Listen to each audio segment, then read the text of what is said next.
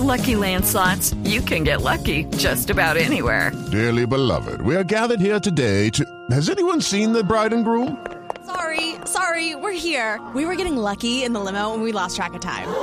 No, Lucky Land Casino, with cash prizes that add up quicker than a guest registry. In that case, I pronounce you lucky. Play for free at LuckyLandSlots.com. Daily bonuses are waiting. No purchase necessary. Void where prohibited by law. 18 plus. Terms and conditions apply. See website for details. Bueno, yo me voy a ir por un lado absolutamente... ah, voy a estirar el concepto de la cifra, si me lo permite. Millones de dólares. Es lo que, No me diga. Es lo que muchos, miles de millones de dólares. es lo que en realidad se gastan los estudios de Hollywood en, en, en, en efectos visuales. Pues tenemos en este momento en la línea un personaje que nos puede hablar justamente de esta cifra, él es Paul de, Paul de Vivek, eh, y él es profesor de investigación de la Universidad del Sur de California. Y es un tipo que se inventó una cosa que se llama eh, fac- Facade, o ya pronto si se pronuncia así o se pronuncia Facade, porque es como con la C del Barça. Y lo que hace es que le permite a usted generar un modelo arquitectónico desde una foto.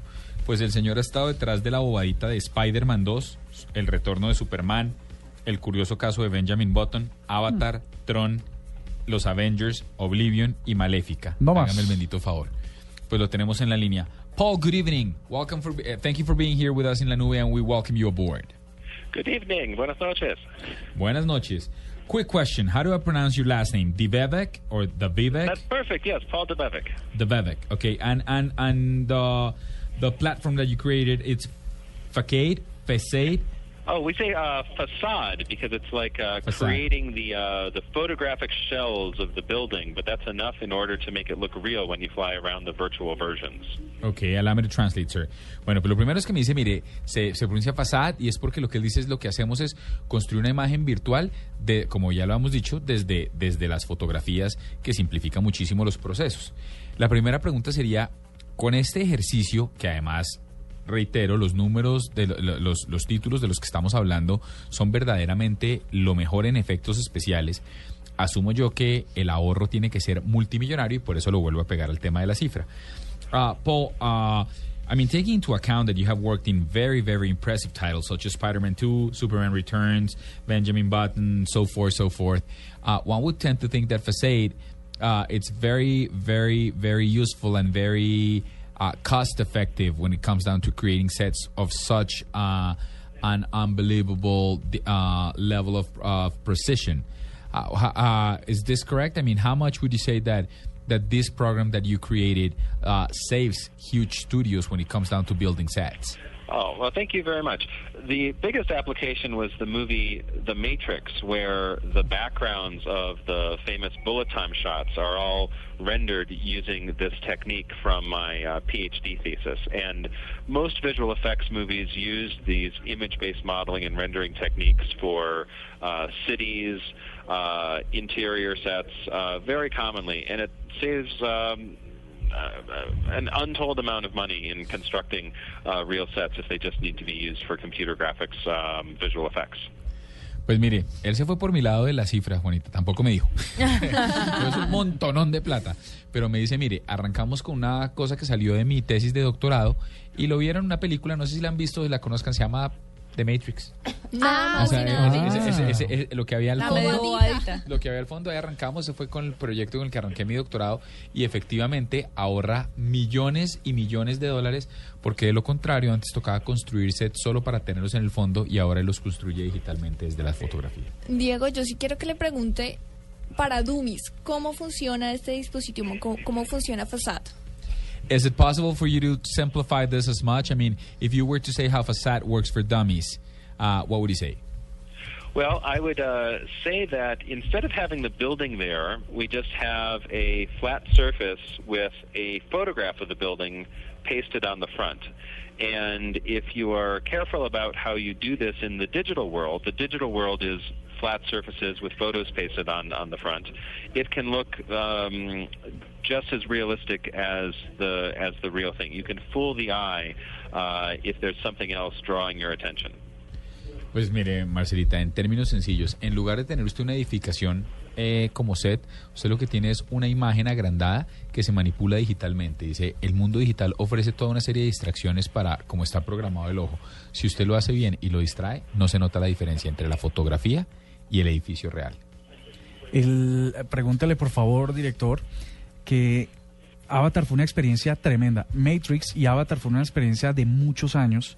Él participó todos esos años y cuando parece que ya lo vimos todo, ¿qué puede venir en este tipo de tecnologías?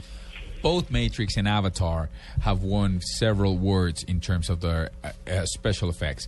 Were you a part of the whole process? We know that those two uh, particularly took a lot of years.